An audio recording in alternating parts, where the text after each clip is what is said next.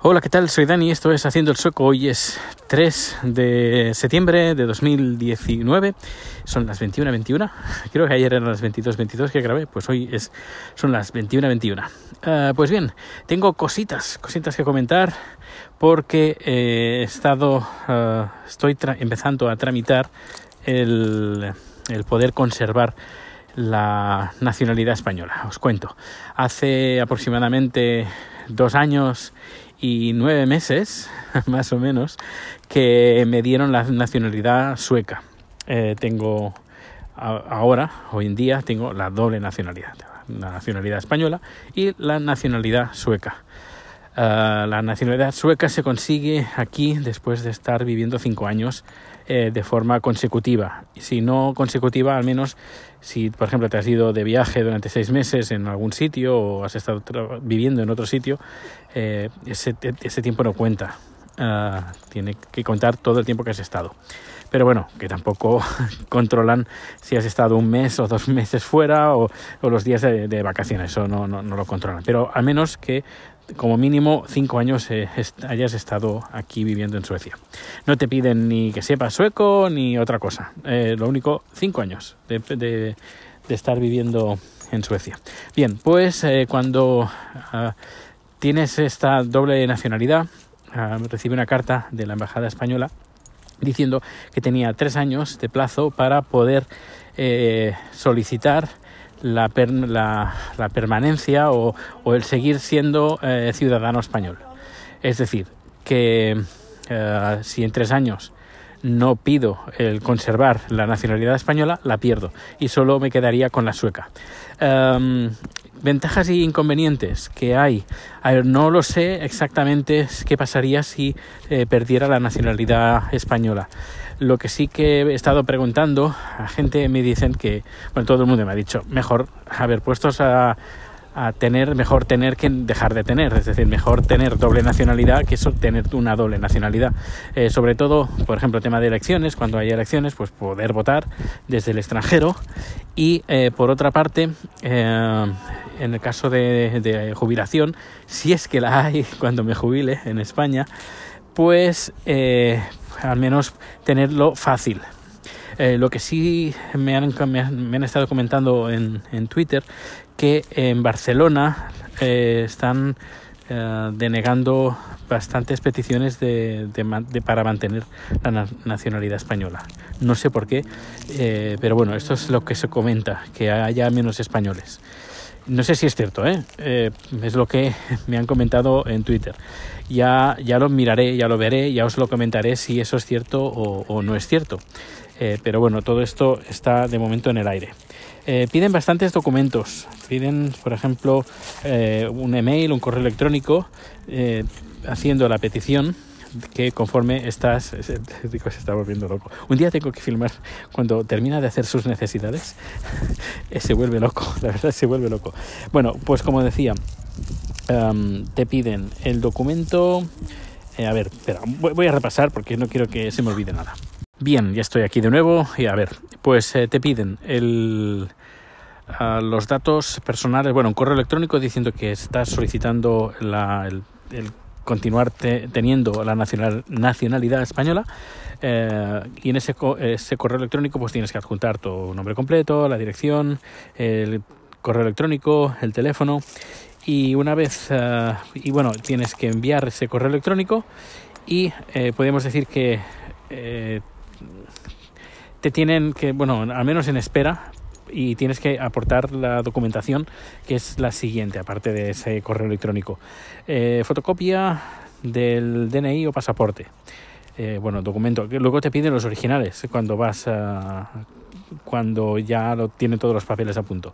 Pero bueno, te piden que envíes por correo electrónico primero uh, fotocopia del DNI o el pasaporte.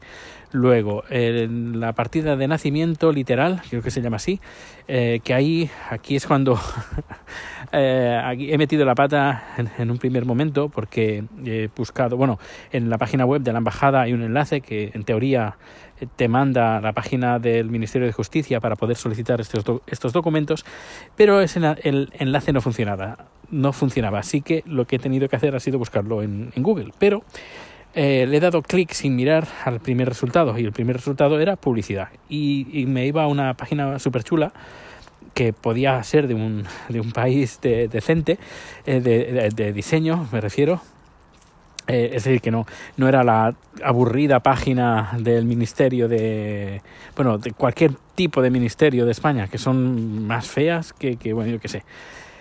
Y claro, veo la página web, oh, qué chula, uh, yo, esto se ha modernizado. Y nada, relleno todos los, los, datos que piden y me dice que tengo que pagar 101 euros el, con el, el envío a, a, la dirección aquí en Suecia. Digo, ¿cómo? ¿Eh? ¿Eh? ¿Que tengo que pagar 101, 101 euros? Esto no, no puede ser, no puede ser. Y nada, pillo un cabreo y empiezo a mirar un poco más. Digo, uy, pero si esto no es la web del ministerio, esto ni es una web que dependa del ministerio, que es, esto seguramente será una gestoría, que será alguien que se encargará pues de tramitarlo por ti y además el trámite se hace es gratis, es gratuito. Así que eh, nada, he vuelto a buscar a Google el segundo resultado, que era el, primer resultado real, podríamos decir, que no era publicidad. Y nada, he rellenado los, eh, todos los datos que, pedían, eh, lo típico, dirección, eh, bueno, nombre, DNI, eh, dónde naciste, qué población, etcétera, etcétera, dónde quieres que te manden la documentación. Y nada, pues ya lo he hecho y tengo que esperar, según Paco Almansa, que es un español que está viviendo en Suecia, a él le tardaron menos de dos semanas, pero acabo de leer un tweet en, en Twitter que le llegaron a cabo de dos meses. Y claro, si lo que pasa es que esto me caduca en noviembre, es decir, que debería de tener ese papel antes de noviembre. Pero eh, bueno, tengo un plan B, por si acaso. Eh, mi hermana tiene poderes y puede eh, ir en mi nombre a, pedir cualquier tipo de papel, de documento a mi nombre. Y pues bueno, pues ese es el plan B. Que si en un par de semanas no recibo la, la carta, esta, este, este documento, pues lo que haré será pedirle a mi hermana que vaya por mí y luego que me lo envíe por, por, eh, carta certificada urgente y supongo que lo recibiré en, pocos días. Bueno, aparte de ese documento que, que te piden, pues, eh, ¿qué más? ¿Qué más? Ah, Uh, te piden luego ya dos documentos suecos. Uno es el. Uh, en el parte. Uh, digo, ay, que no me sale en inmigración, eso, en la oficina de inmigración, un documento conforme que tienes la nacionalidad sueca y luego en Hacienda eh, conforme estás viviendo en la dirección. Eh, sería como, ahora no me saldría, no me sale la palabra en español, el documento español sería como el documento de que estás viviendo, donde estás viviendo, la dirección, el código postal y la población. Este documento me ha sido súper fácil conseguirlo porque a través de la página web te validas en la web de, de Hacienda, de Skateverket, y dices eh, todos los documentos y ahí puedes sacarte todos los documentos oficiales eh, pues de forma inmediata eh, y, nada, lo he hecho, rellenado, bueno, nada, no he tenido que rellenar nada. Darle un botón, quiero el certificado este, y nada, te sale un PDF, te lo imprimes o, te lo grabas, yo he hecho las dos cosas, por si, porque claro, tengo que enviar el, documento por correo electrónico y luego enseñar el original. Ahí está. Luego, eh, cuando envías toda la documentación por correo electrónico, eh, te, eh, te llaman, bueno, te llaman, te mandan un correo electrónico para una cita. Luego tiene, en esa cita tienes que ir sí o sí a la embajada de, de España, te hacen firmar el documento conforme quieres tener o conservar la nacionalidad española. Y nada, presentas los documentos originales, ahí está. Que por cierto, el tema de originales es curioso eh, porque claro, el documento que ellos piden del, sueco no es, un, no es un original, es un PDF que te mandan, así que el tema de originales hoy en día está un poquito, eh, al menos ese concepto está un poquito desfasado, la verdad. Ah, y bueno, pues en teoría, antes de noviembre tengo que hacer estos trámites. Que bueno, ya la fotocopia del DNI ya la tengo, la carta también está enviada, así que solo me queda el documento de inmigración que he preguntado, les he mandado un correo electrónico, supongo que mañana tendré la respuesta. Pues eso, el documento de conforme tengo, tengo, la nacionalidad sueca, que es una tontería, porque si la embajada de España te envía la carta conforme que ellos ya saben que has pedido la nacionalidad sueca, ¿por qué están pidiendo otra vez el documento? Bueno, no sé, un poco absurdo eh, que estén pidiendo documentos cuando ya saben ya saben lo que tienen que saber pero bueno qué le vamos a hacer así que eh, solo me quedan dos documentos por entregar el de inmigración y el, la partida de nacimiento que supongo que lo que me va más en teoría ¿eh? ya veremos lo que va más me va a costar va a ser la partida de nacimiento pero como he dicho tengo plan el plan A que se, está en marcha y si no tengo el plan B y bueno, pues nada, no me quiero enrollar más. Uh, que pases un feliz día. Para cualquier petición, consulta, lo que sea, en mi correo electrónico en el Pues nada, un fuerte abrazo y nos escuchamos. Hasta luego.